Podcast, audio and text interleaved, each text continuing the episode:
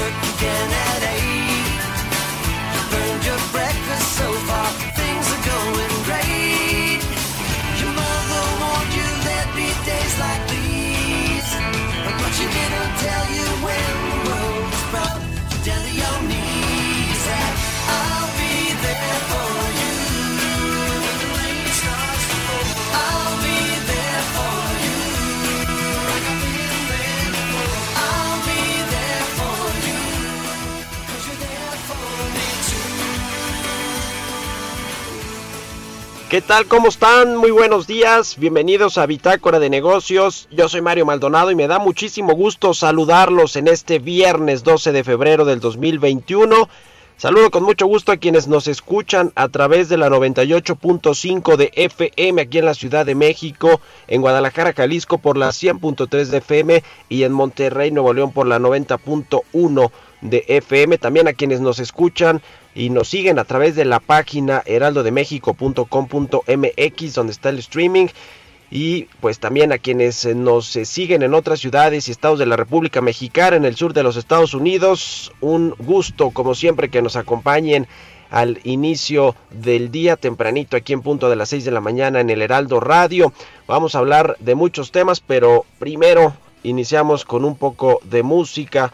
Todos los días arrancamos así el programa con un poco de música y esta semana estuvimos escuchando canciones que hablan y celebran la amistad rumbo al próximo domingo que es 14 de febrero, el Día del Amor y la Amistad. Esta canción es de, de Rembrandt, es, eh, se llama I'll Be There For You.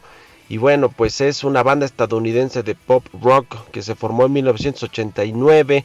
Este dúo es eh, conocido por esta canción, en realidad pues es como su One Hit Wonder, se usaba como la serie de como la canción principal de la serie de Friends, es muy conocida por por ese eh, pues por ese programa por esa serie. Bueno vamos a entrarle a la información. Hablaremos con Roberto Aguilar como todos los días aquí tempranito en Bitácora de Negocios sobre los temas financieros más relevantes. Canadá cada vez está más preocupado por el clima de inversiones en México las políticas públicas del presidente López Obrador.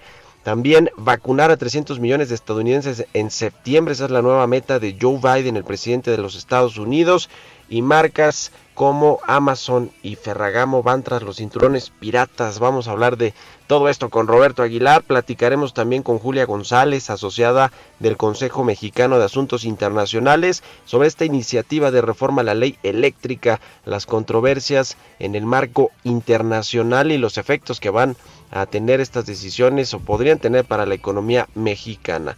Hablaremos con el gobernador del Banco de México, con Alejandro Díaz de León, sobre la decisión de ayer de la Junta de Gobierno de bajar la tasa de interés en 25 puntos base, la dejó en 4%. ¿Qué significa esto para la economía?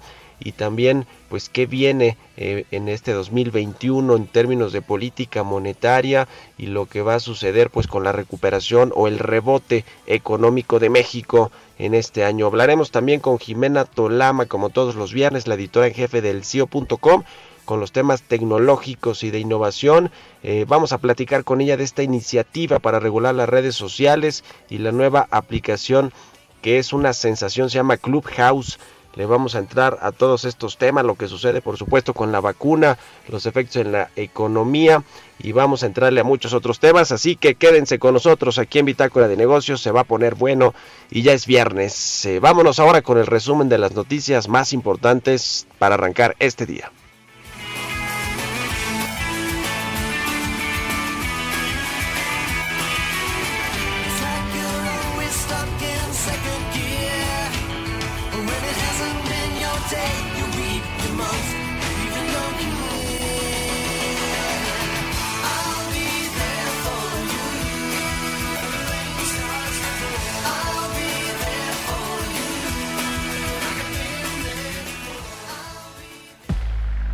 Resumen.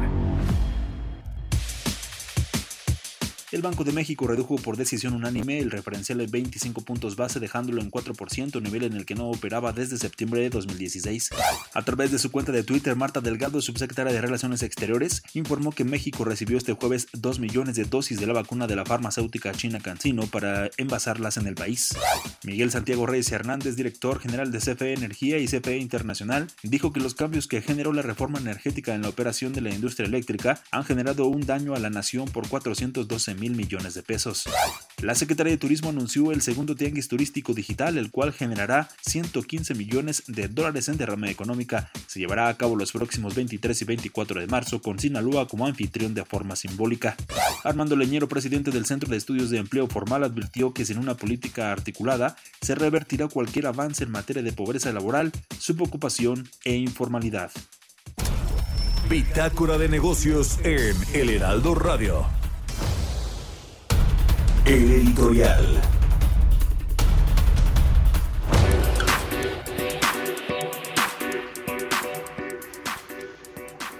Oiga, bueno, pues el presidente Andrés Manuel López Obrador, usted sabe, salió con la espada desenvainada Andrés Manuel López Obrador después de esta cuarentena por su contagio de COVID-19. Salió muy bravo, dicen eh, algunos, y bueno, tiene todo que ver con una estrategia pues político electoral del presidente de cara a las elecciones intermedias del próximo 6 de junio que bueno pues eh, se vio y se sintió el vacío de poder que dejó el presidente López Obrador en esas dos semanas que estuvo prácticamente pues desaparecido fuera de la escena pública, dejó a su secretaria de gobierno o a la secretaria de gobernación Olga Sánchez Cordero al frente de las conferencias matutinas. Y bueno, cuando regresó el presidente regresó con todo, por ejemplo, con este asunto de la reforma a la ley eléctrica que pues ya dijo que a pesar de las críticas no se le va a cambiar ni una coma, eso dice el presidente López Obrador, pero bueno, entre algunas de sus preocupaciones, según fuentes que estuvieron conviviendo con él intermitentemente en estos días de convalecencia en Palacio Nacional, pues aseguran que sí tiene preocupaciones, sobre todo de cara a, le decía, estas elecciones del 6 de junio, pero en, en particular lo que tiene que ver con la Cámara de Diputados, qué va a pasar con la conformación, reconformación de la Cámara Baja donde se aprueban las iniciativas de reforma como esta a la ley eléctrica que sin una mayoría de su partido Morena pues no podría eh, seguir haciendo estas, eh, estas, estos cambios, estos ajustes a las leyes y eventualmente pues hasta la constitución, hacer reformas constitucionales o contrarreformas de lo que hicieron sus antepasados en los gobiernos anteriores. Es decir, el presidente requiere la mayoría en el Congreso y eso sí le quita el sueño a Andrés Manuel López Obrador, según personas cercanas les decía que convivieron con él en esta convalecencia o cuarentena, que tuvieron contacto directo con el presidente y reconoce que pues no necesariamente las candidaturas, las 15 que están en juego y que van a renovarse, están eh, pues eh, en su cabeza necesariamente, lo que le importa es mantener la mayoría en el Congreso Federal, en particular en la Cámara de Diputados. Así que vamos a ver qué sucede con esto. Y con el presidente Andrés Manuel López Obrador en lo que pues en los meses que faltan para que llegue ese día crucial del 6 de enero de las elecciones del 6 de junio, perdóneme, de las elecciones intermedias. Y mientras tanto seguramente veremos a un presidente que es pues cada vez más radical o más vocal en sus eh, eh, participaciones públicas, en sus conferencias matutinas con respecto a lo que no le gusta del pasado y eventualmente pues poder colgarse, colgarse algunos triunfos eh, que, lo, que lo hagan ver bien y quedar bien a él y a su partido le decía de cara a estas elecciones intermedias. En el tema de la reforma a la ley del sector eléctrico, lo más probable es que siente a negociar a los eh, pues a quienes tienen estas eh, concesiones y contratos de energías limpias y que bueno pues quiere sentarlos a negociar y cambiar los términos de los contratos así como lo hizo en su momento con los gasoductos. Se acuerda que también tiene que ver con la Comisión Federal de Electricidad y que bueno se modificaron. Eventualmente eh, pues el gobierno dice que iba a ganar pero creo que le va a ir peor. Ya veremos qué pasa con esta reforma a la ley del sector eléctrico. Usted qué opina escríbamelo a mi cuenta de Twitter arroba Mario Mal y a la cuenta arroba Heraldo de México. Vamos a otra cosa. Economía y mercados. Roberto Aguilar ya está con nosotros aquí en Bitácora de Negocios, como todos los días tempranito. Mi querido Robert, ¿cómo estás? Buenos días, adelante.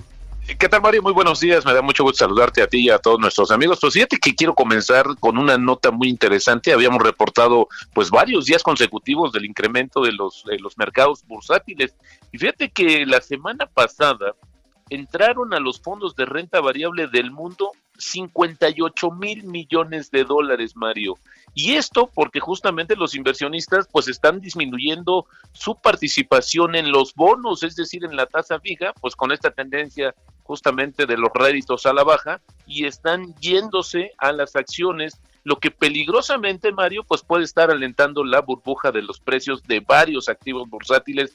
Y es que fíjate que esto fue de acuerdo con uno de los eh, eh, de los de las encuestas que realiza Bank of America a nivel global, justamente con los manejadores de fondos y también está dando a conocer que por lo menos en los que en los fondos que gestionan ellos está en su nivel más alto de la historia la proporción de renta variable con 63% y la deuda en su nivel más bajo con 19%, Mario. Así es que interesante lo que están dando a conocer y esto explica pues que también peligrosamente en algún momento se tendrá que pinchar, como dicen, esta esta burbuja bursátil. Bueno, pues fíjate que hablando también de los mercados, pues estos se mantienen con movimientos erráticos, ya que los inversionistas están atentos a los avances del plan de estímulos fiscales en Estados Unidos. En tanto, el dólar estaba en camino de cerrar la semana con pérdidas. Los mercados en China y en buena parte de Asia están cerrados hoy por la celebración del Año Nuevo Lunar, las bolsas y los mercados justamente de deuda de China, junto con los negocios cambiarios y de futuros de materias primas, volverán a operar hasta el 17 de febrero. Los contagios en el mundo ya se acercan ya prácticamente a 108 millones, los decesos se mantienen en 2.3 millones y las dosis aplicadas en 76 países, Mario, ya suman 159 millones de vacunas. Y ahora que hablabas en tu editorial, pues ayer sorprendió también que el gobierno de Canadá dice que está cada vez más preocupado por el clima de inversión en México y está atento a la iniciativa legal sobre electricidad diseñada para fortalecer el papel del Estado en el sector. Esto lo dijo la ministra de Comercio, envió un correo electrónico justamente y después habló o más bien habló y luego mandó el correo para informar sobre este tema con la secretaria mexicana de Economía, Tatiana Cloutier, quien enfatizó, o quien más bien dijo, que México debe mantener un entorno comercial estable y predecible para las empresas canadienses. No, se, no quedó claro si también en los argumentos de Canadá en esta carta o en esta comunicación, pues argumentaban o advertían sobre una potencial violación a los compromisos de México en el marco del TEMEC. Por otro lado, el presidente Joe Biden dijo que Estados Unidos tendrá suficientes vacunas contra el coronavirus para finales del verano boreal a fin de inocular a 300 millones de estadounidenses, es decir, que por ahí de septiembre está estimando justamente el presidente Biden y con el ritmo actual de inoculación Estados Unidos se encamina a superar ya la meta de Biden, ¿te acuerdas que dijo 100 días, 100 millones de vacunas? Esto prácticamente dicen por los números estaría superando y ahora la siguiente meta, el siguiente compromiso son 300 millones de dosis en eh, al finales de este verano boreal, que es decir, más o menos por septiembre. Y es que ayer también Estados Unidos anunció que pues aseguró y firmó contratos con Moderna y Pfizer para que le entreguen 600 millones de dosis de vacuna para finales de julio. Esto es, Mario, más de un mes antes de lo previsto inicialmente. Estas sí son cantidades fuertes e importantes para acelerar el proceso de vacunación, no como las 200 que ayer nos anunciaron aquí en México. Y bueno, pues el, el tema de las del Bitcoin pues sigue creciendo hay dos temas importantísimos, llegó, tocó casi los 50 mil dólares, pero fíjate que dos bancos, bueno, Mastercard dijo que está ofreciendo o va a ofrecer respaldo a algunas criptomonedas para reforzar las ambiciones del Bitcoin de entrar a las finanzas tradicionales, pero pues como, como sabes, muchos bancos están reacios a operar con este con esta criptomoneda, con este activo, y también el Banco de Nueva York dijo que podría ayudar a los clientes a almacenar y transferir activos en monedas digitales. Así es que estas dos cuestiones alentaron todavía más el tema del Bitcoin. Y bueno, nada más sumaría, Mario, si me lo permites, que la Comisión de Comercio Internacional de Estados Unidos dictaminó que las importaciones de arándanos no están causando un daño grave a los productores nacionales, por lo que no recomendará más acciones para reducir los suministros extranjeros en una victoria para los exportadores mexicanos, que se había dado pues varios vuelcos, un, eh, fruto que hay que comentar que cada vez tiene una mayor participación y quienes estaban quejando en Estados Unidos pues eran básicamente los productores de Florida, que como tú sabes políticamente es un estado bastante pesado en Estados Unidos. Y bueno, ayer también una nota para los que nos, para quienes les gusta más bien los que nos gusta, ya lo dijiste, mi querido Robert.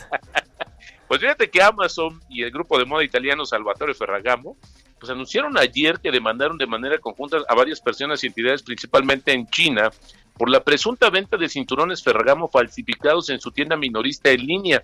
Esto es interesante, Mario, porque fíjate que más allá del tema de esta marca, eh, Amazon ya se había comprometido desde hace algunos meses a ofrecer y dar más datos justamente sobre productos falsificados que se estaban comerciando a través de su marketplace, a través de su plataforma y que justamente pues esto está dando, es, es, el primer paso para este tipo de acusaciones y bueno, pues para combatirla, a lo mejor muchos podemos pensar que estamos comprando una pieza original a un buen precio, atractivo, pero pues oh sorpresa, es una falsificación, así es que bueno, esto es lo que se está dando a conocer, que creo que también es importante para el tema de la moda. Y el tipo de cambio, Mario, en estos momentos está cotizando en 20.02, nos duró muy poco el gusto, de que estuviera por debajo de los 20 pesos, pero bueno, pues ya comenzó justamente 20.02, así inicia operaciones la moneda mexicana, Mario.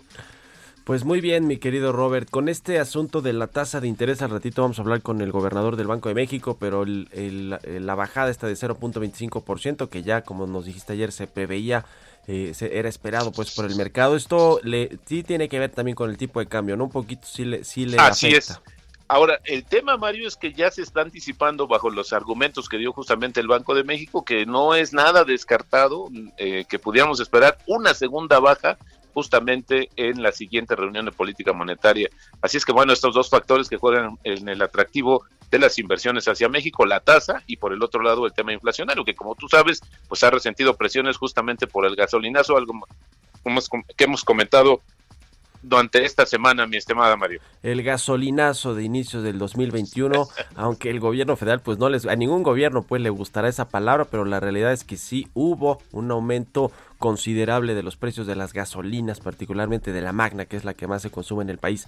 Muchas gracias, mi querido Robert. Al contrario, Mario, un abrazo. Roberto Aguilar, síganlo en Twitter, Roberto AH, son las 6 con 20. Bitácora de negocios.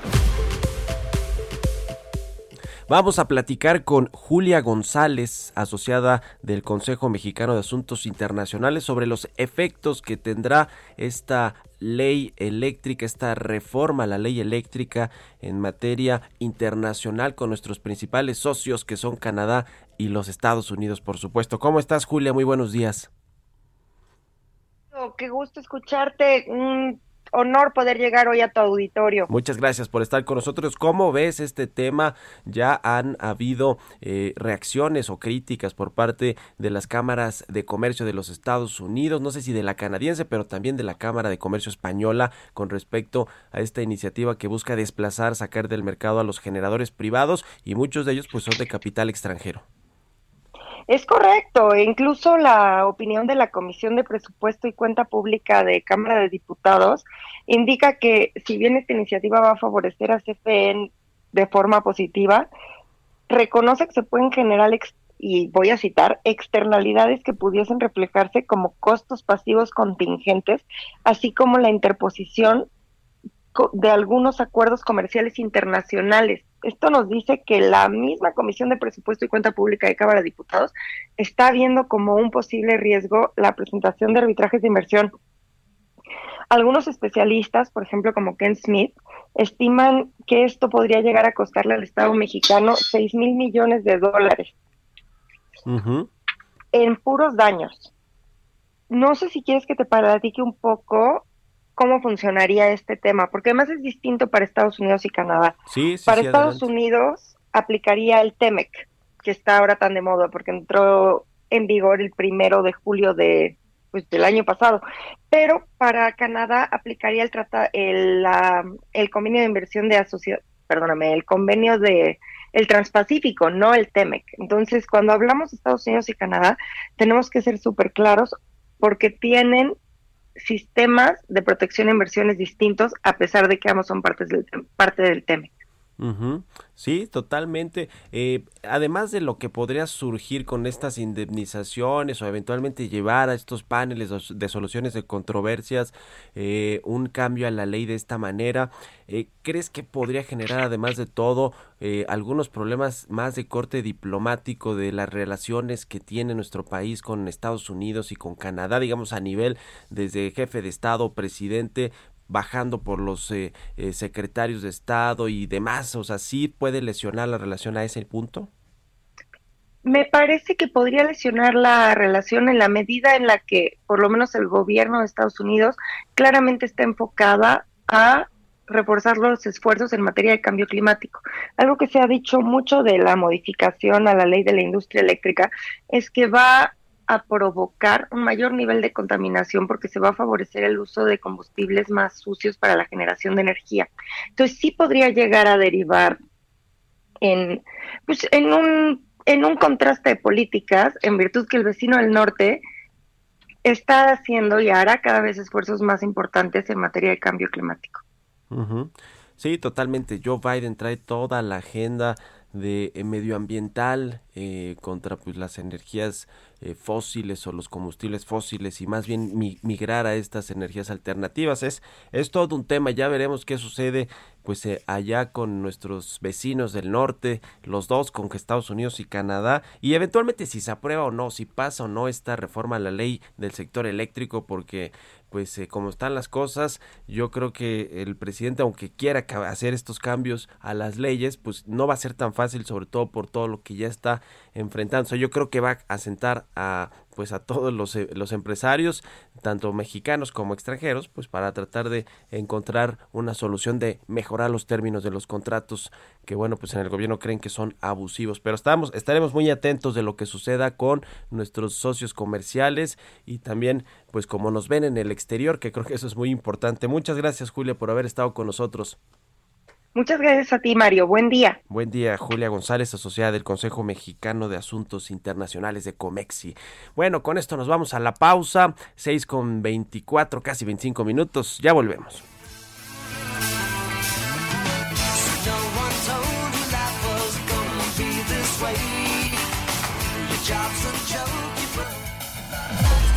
Continuamos en un momento con la información más relevante del mundo financiero en Bitácora de Negocios con Mario Maldonado. Regresamos. Heraldo Radio. Heraldo Radio. Estamos de vuelta en Bitácora de Negocios con Mario Maldonado. Entrevista.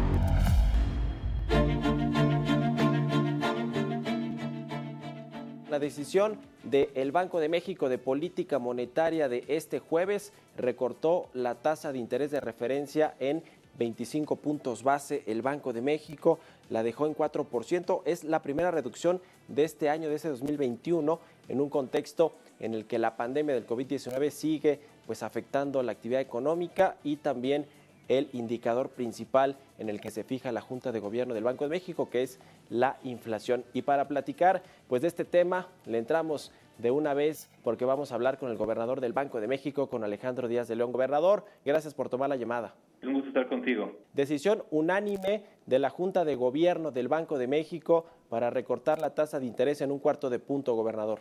Sí, eh, la reducción eh, anterior había sido en septiembre. En la decisión de noviembre y de diciembre habíamos decidido eh, hacer una eh, pausa para identificar si eh, la inflación y sus determinantes daban lugar a pues que la inflación fuera reduciéndose y convergiendo a la meta del 3%. En la reunión que, y, la decisión de la Junta de Gobierno, que como tú apuntas fue unánime, consideramos que se ha venido consolidando esta trayectoria decreciente de la inflación a la meta y que era en, consecuencia, era conveniente hacer este ajuste en la tasa de interés, eh, que ya eh, pues acumula una reducción significativa del punto máximo que había alcanzado en agosto del 2019, un nivel de 8.25%, a su nivel actual de 4%. Claramente seguimos enfrentando retos eh, muy significativos e incertidumbre, tanto en términos de actividad económica, mercados financieros, algunos factores externos que han influido eh, y han puesto presión eh, en, algunos de los de los precios, pero eh, a pesar de este entorno consideramos que la trayectoria de inflación va en la trayectoria convergente a la meta de 3%. La inflación de enero, gobernador, fue de 3.54%. Es una inflación que si bien está dentro del rango objetivo del Banco de México, pues se subió un poquito, sobre todo por el tema de los energéticos. ¿Qué tanto tuvo que ver esta, eh, este dato de la inflación en la decisión del de la Junta de Gobierno del Banjico? Sí, de hecho, en el propio comunicado destacamos que eh, la inflación había alcanzado el año pasado su nivel máximo en octubre, que fue de 4.09. Después tuvimos en noviembre y en diciembre, eh, en noviembre de efecto del el buen fin, que fue más generalizado y más profundo de que en otros años y que llevó a una reducción significativa en la, en la inflación y después tuvo un ligero incremento en diciembre y después alcanzó la cifra que tú comentabas de 3.54 en enero. Eh, tiene, tiene bastante volatilidad porque muchos de los choques que han estado afectando a la economía eh, derivados de la pandemia, pues han tenido, por ejemplo, presiones al alza en, los, eh, en las mercancías alimenticias, han tenido una presión a la baja, una tendencia a la baja en muchos de los servicios. Los servicios, eh, de hecho, en, diciembre tuvieron una variación anual menor a 2% y de 2.13 en enero de este año.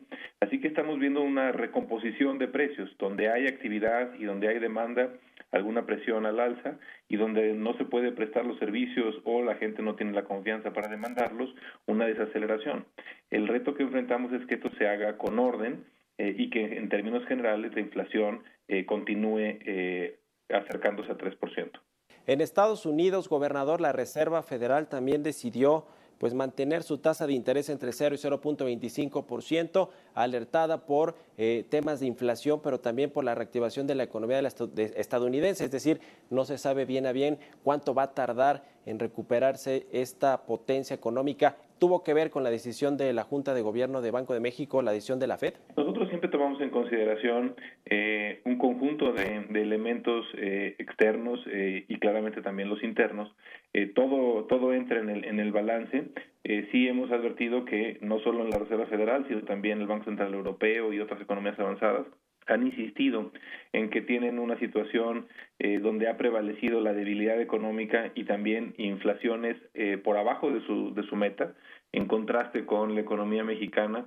En todas las economías avanzadas la inflación está por abajo de la, de la meta de los bancos centrales e inclusive en algunas economías emergentes la, la inflación se encuentra abajo de algunas de las metas de algunas economías, por ejemplo, latinoamericanas. No ha sido el caso de México. En el caso de México, el año pasado tuvimos eh, ciertas presiones al alza, sobre todo en las mercancías alimenticias, y también el ajuste cambiario, si bien tuvo y ha tenido una apreciación, especialmente en los últimos meses, sí, sí dio lugar a una presión en algunos de los, de los precios. ¿Cómo está el sistema financiero, eh, gobernador? El Banco de México hace estos reportes de estabilidad financiera y para diciembre, bueno, pues eh, estaba relativamente bien, aunque alertaron también que los riesgos para este sector eh, eh, financiero podrían intensificarse en el 2021. Eh, ¿Está saludable el sistema financiero? ¿Qué tantos riesgos hay eventualmente por aumentos en la cartera vencida, índices de capitalización? ¿Qué ven en el horizonte en este 2021? Cuando tenemos, eh, eh, como en, el año pasado, una contracción económica eh, a tasa anual mayor de 8%, eh, pues claramente siempre es una preocupación que eh, la cartera de la banca se mantenga al corriente, que no se incrementen de manera significativa la cartera vencida y que esto no ponga pues en una situación de debilidad al balance de los intermediarios y que reduzca sus niveles de capital. No solo por la por lo desfavorable que es esa debilidad en sí misma sino también porque le- les eh, los dejaría en una situación difícil para poder reactivar el crédito cuando la recuperación económica eh, tome más fortaleza. En ese sentido eh, lo que hemos identificado es que hasta la fecha los bancos han podido sobrellevar esta pues este choque económico con incrementos moderados en la cartera vencida que han podido hacer frente a ella a través de sus propios eh, resultados, pero claramente es un factor de riesgo, sobre todo en la medida en la que el reto de la pandemia eh, persiste, en que este periodo de contagio eh, en nuestro país se ha eh, recrudecido y que eh, pues estamos entre dos eh, grandes retos. Uno es el reto de los contagios y el otro es el reto del proceso de vacunación y esto pues obviamente deja en una situación frágil a muchos negocios y a muchos hogares. El año pasado, gobernador, salieron de México cerca de 250 mil millones de pesos en eh, la tenencia de extranjeros en bonos gubernamentales. ¿Qué significa esto para la estabilidad del sistema financiero mexicano, de la deuda que, está colocada en los mercados por parte de nuestro país? Claramente un reto significativo, esta salida de, capitales que vimos especialmente en marzo y en abril del año pasado, eh, pues ha implicado una recomposición de la tenencia de estos instrumentos.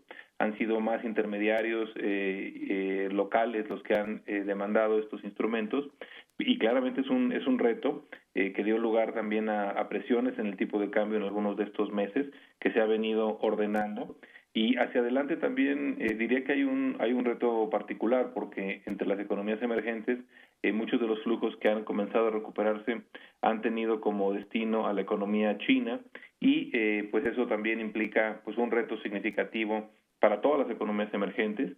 En las últimas semanas hemos eh, eh, comenzado a ver algo más de, de interés por los instrumentos en moneda nacional y pues esperamos que esto pueda consolidarse hacia adelante.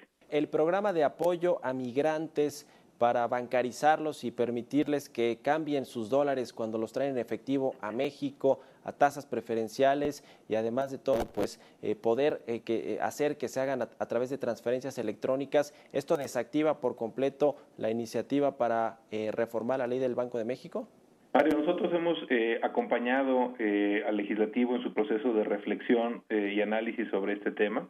Eh, coincidimos en la necesidad de fortalecer el mercado de dólares en efectivo y en particular de eh, tener mejor eh, y mayor acercamiento con los migrantes, especialmente en su proceso de internación a nuestro país, para que puedan tener con oportunidades de canje eh, suficientes y en buenos términos y condiciones. Sentimos que eh, lo que le tocaba a las autoridades financieras, como se anunció este lunes, era ser eh, propositivos eh, y en ese sentido se anunciaron una serie de medidas muy amplias, tanto para facilitar la apertura de cuenta por parte de migrantes, que, que pueda ser de manera remota, que esto les permita tener acceso a mayores y mejores umbrales de cambios y también a mejores tipos de cambio al poder hacer algunas de estas operaciones directamente ligadas a sus cuentas.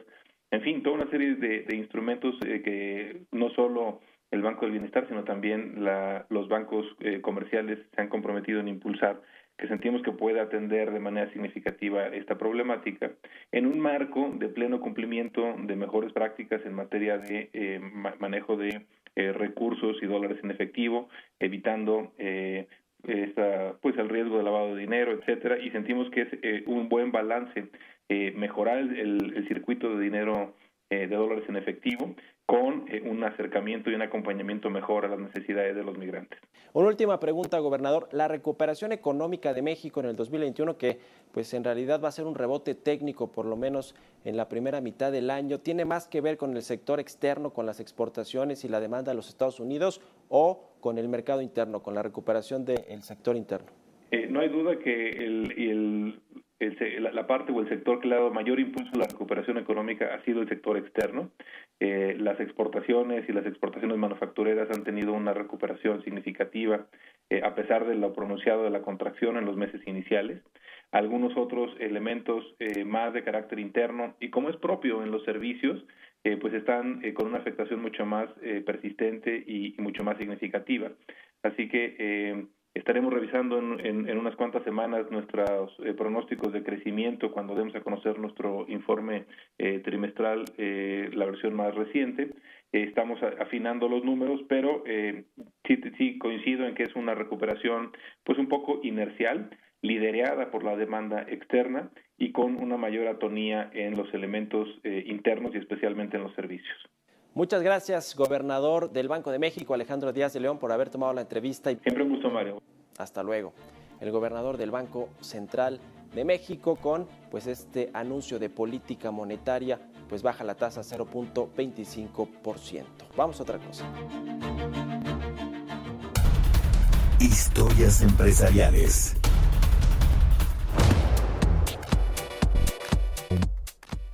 Bueno, pues cambiando de tema, hablando de fútbol, pues ayer los Tigres de Nuevo León de México pues no pudieron ganarle al Bayern Múnich en este Mundial de Clubes que bueno pues perdió 1-0 pero eh, jugó bien, yo creo que ahí tuvo varias oportunidades Guiñac, el delantero, el super delantero de los Tigres para poder pues meter un gol, no se pudo, era súper favorito el Bayern Múnich y terminó pues quitándole esta eh, corona eh, o este trofeo pues del Mundial de Clubes a los Tigres de la Universidad de Nuevo León. Pero vamos a hablar del Bayern Múnich porque Giovanna Torres nos platicará en términos económicos de números, los negocios que genera este super equipo. Yo no sé si el mejor del mundo actualmente, yo creería que sí, por lo, por lo menos uno de los dos o tres mejores, quizá junto con mi, Real Madrid, con el Barcelona. Eh, pero yo creo que sí es el Bayern Múnich el mejor equipo hoy por hoy del mundo. Ha ganado todo, me dice aquí Jesús Espinosa. Sí, es cierto, Quique, tú eh, ¿Puedes confirmar eso? Sí. Bueno, vamos a escuchar esta pieza que preparó Giovanna Torres sobre el Bayern Múnich. El club de fútbol alemán Bayern Múnich fue fundado el 27 de febrero de 1900 por 11 jugadores liderados por Franz Jones. Se trata de uno de los clubes de mayor prestigio en el mundo. El Allianz Arena es el recinto que utilizan para sus juegos de local desde el 2005. Este jueves logró el título que lo acredita como campeón del mundo, al vencer a los Tigres de la Liga MX en la final del Mundial de Clubes. Pero el fútbol no solo es el dominio del balón, una técnica bien trabajada, llegar a la meta contraria y meter gol. El fútbol son números y no precisamente los puntos, los goles o los campeonatos. El reciente campeón alemán es el cuarto equipo de fútbol más valioso del mundo, valuado en 3.024 millones de dólares, respaldado por tres empresas globales, Adidas, Audi y Allianz. Y es que estos patrocinadores están metidos de lleno con el club, con una posesión de 8.33% de participación para cada una, mientras que el restante 75% pertenece a Bayern Múnich EV.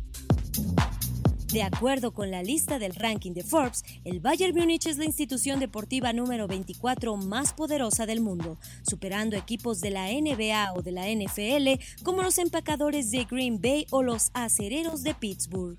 En los últimos cinco años, el club ha invertido 441 millones de euros en contrataciones. Además, también cuenta con el apoyo de las marcas T-Mobile, DHL y Goodyear con el 55% de los ingresos del equipo.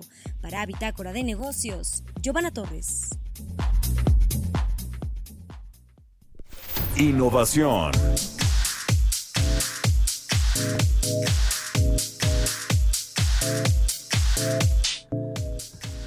Bien, pues es momento de ir con la sección de innovación, lo que está sucediendo en el mundo tecnológico con Jimena Tolama, editora en jefe del CIO.com, como todos los viernes. ¿Cómo estás, Jime? Buenos días. Hola, Mario, buenos días. Hoy quiero profundizar en un debate que surgió esta semana sobre la más reciente intención del senador Ricardo Monreal muy inspirado en el presidente, de reformar la ley de telecomunicaciones para poder regular a las principales redes sociales como lo son Twitter y Facebook aquí en México. Pero es importante ver de dónde viene todo esto y en qué momento pasan de bendecirlas a querer ponerlas en cintura. Todo empieza a finales de enero, cuando se da este ataque al Capitolio y el bloqueo que hicieron en ese momento a las cuentas de Donald Trump. El presidente López Obrador se mostró indignado en ese entonces en una de sus conferencias matutinas y hasta llegó a calificar a Mark Zuckerberg, con quien por cierto es de los pocos empresarios estadounidenses con los que ha platicado, al menos lo que sabemos públicamente. Lo hizo una vez por videoconferencia. Pero bueno, a él lo calificó de prepotente y arrogante a raíz de la defensa que él hizo sobre las normas por las que se conduce Facebook y que al final es una empresa privada. Es un tema muy complejo y en varios países también se debate esto. El presidente López Obrador dijo, hay que preocuparnos y ocuparnos. Ahí está la frase clave, Mario, porque desde su punto de vista se cuarta la libertad de expresión y se fomenta la censura. Sobre todo cuando acá en México Twitter también comenzó a suspender algunas cuentas automatizadas o con sospecha de manipulación o spam y que eran afines al gobierno. Así que primero el presidente lanza esta idea de crear su propia red social, Made in Mexico difícil de implementar por varios frentes, ya sea de infraestructura o, de naturaleza política, pero más allá de eso, surge la opción B, la opción de regularlas a través de lo que a su juicio es lo más cercano a la naturaleza de las redes sociales, que es el IFT. Entonces, el senador Monreal hace pública este lunes esa iniciativa, esa intención que quiere presentar, pero hay varios detalles que detectamos en el CIO. Primero, las redes sociales son plataformas, habitan en Internet, este espacio al que todos tienen acceso libre y las empresas que las respaldan son privadas, tienen derechos de propiedad y por ende emiten sus propias reglas, además de que su base operativa no está en México. Número dos, el papel del IFT, que si bien regula toda la parte sectorial de telecomunicaciones, no necesariamente significa entrar al pleno terreno de Internet. Ya lo vimos, por ejemplo, cuando la disputa con COFESE sobre quién debía vigilar la concentración en plataformas como Uber y Corner Shop. Y, y, aquí surge algo curioso, porque hasta hace poco se insistía en desaparecer al IFT y a otros reguladores para fusionarlos con otras secretarías de Estado y ahora de unas semanas para acá pues se volvería en una figura preponderante para poder hacer esto. Ahora, tampoco puede funcionar esta idea de que el IFT garantice derechos fundamentales, pero también los regule y los controle. Es una doble función que no tiene mucho sentido. Y finalmente hay otro punto importante. Los conceptos que maneja el documento son muy escuetos porque clasifica a las redes sociales como cualquier plataforma que difunde información y que tenga más de un millón de usuarios. Eso tú me dirás, pero ya incluye a otras aplicaciones y hasta sitios de noticias. O sea, la, la cosa se complica y la comunicación es muy escueta.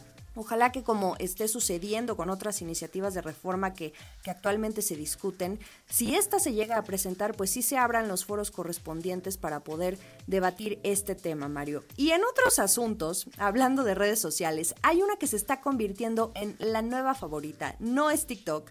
Seguramente ya escuchaste hablar de ella. Se trata de Clubhouse. Es una aplicación de puro audio. Pongámosle como tertulias digitales para hablar de cualquier tema la diferencia con otras redes o foros como Twitter, creo que es el mejor ejemplo, es que funciona a base de exclusividad, de solo por invitación. Puedes crear una sala, un, clubhouse e invitar a otras personas a debatir y con los invitados que tú decidas. U otros pueden entrar, escuchar e irse cuando quieran. Se pinta mucho como una red social de conversación que permite que sean profundas y menos incendiarias, por eso lo comparo con Twitter. Lo curioso de Clubhouse es que es una red social súper nueva. Se lanzó en abril de 2020, o sea, coincidió cuando la pandemia se acentuaba Entonces, a finales de enero ya la startup dijo que más de 2 millones de personas habían usado la app en solo una semana y ya tiene a grandes fondos de inversión atrás que le están metiendo dinero. Lo que, lo que les ayudó también un poco es que en medio de esta euforia que hubo de las acciones de GameStop, el CEO de Robinhood, esta app de trading donde pasó todo, fue entrevistado ahí mismo por Elon Musk, quien por cierto ahora ya planea una nueva conversación con el rapero Kanye West. Otro que ya le echó el ojo es Mark Zuckerberg, y, pero conociendo su modus operandi, no precisamente para armar foros ahí, sino para copiarla, porque se rumora que ya anda en pruebas para hacerle competencia. Así las cosas esta semana con las redes sociales que la verdad pese a cualquier intento de regulación están imparables, Mario. Para ampliar la información, el CIO.com y evidentemente en todas estas plataformas de las que ya platicamos. Muchas gracias, eh, Jimena, Jimena Tolama, la editora en jefe de elcio.com.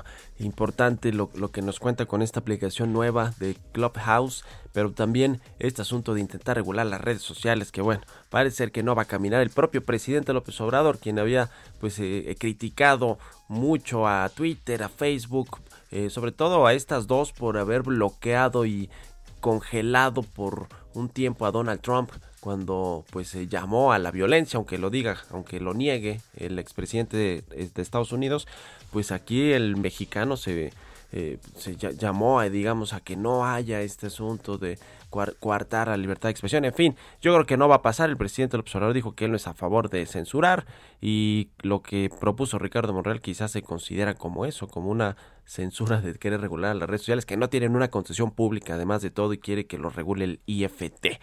Bueno, cambiando de tema, ¿qué está pasando con la industria del entretenimiento en México? Los dos grandes eh, eh, consorcios de cines o cadenas de cines en México, Cinemex y Cinépolis, pues tienen serios problemas financieros. Por ejemplo, Cinemex ya eh, pues va a anunciar el cierre de 145 salas en México. Esto no es todavía la información confirmada oficial, pero sí ayer lo publicó la agencia Bloomberg.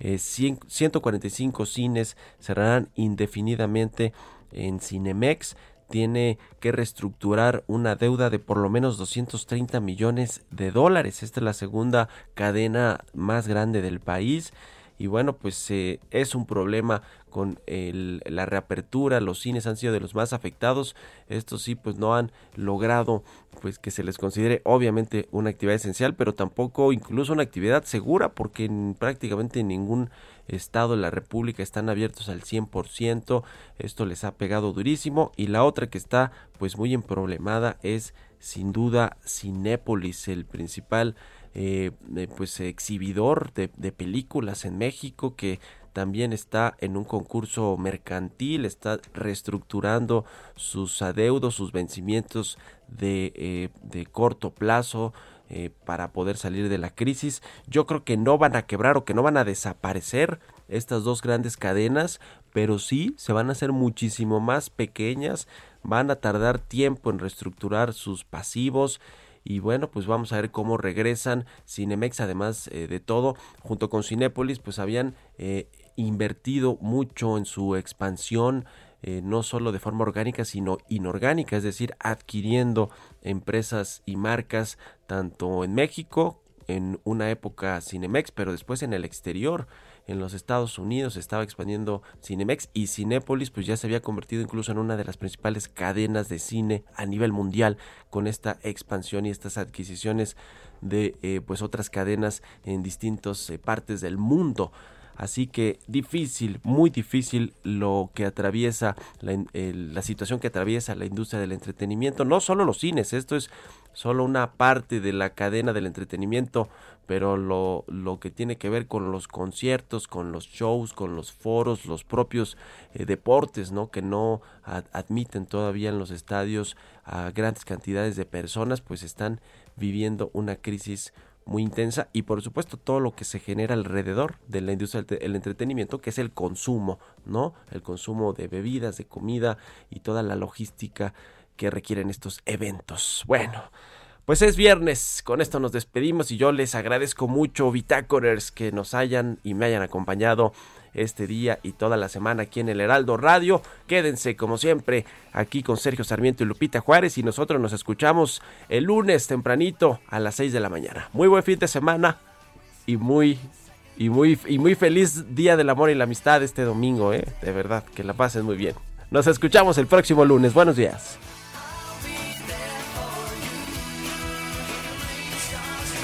Esto fue Bitácora de Negocios con Mario Maldonado, donde la H suena y ahora también se escucha. Una estación de Heraldo Media Group.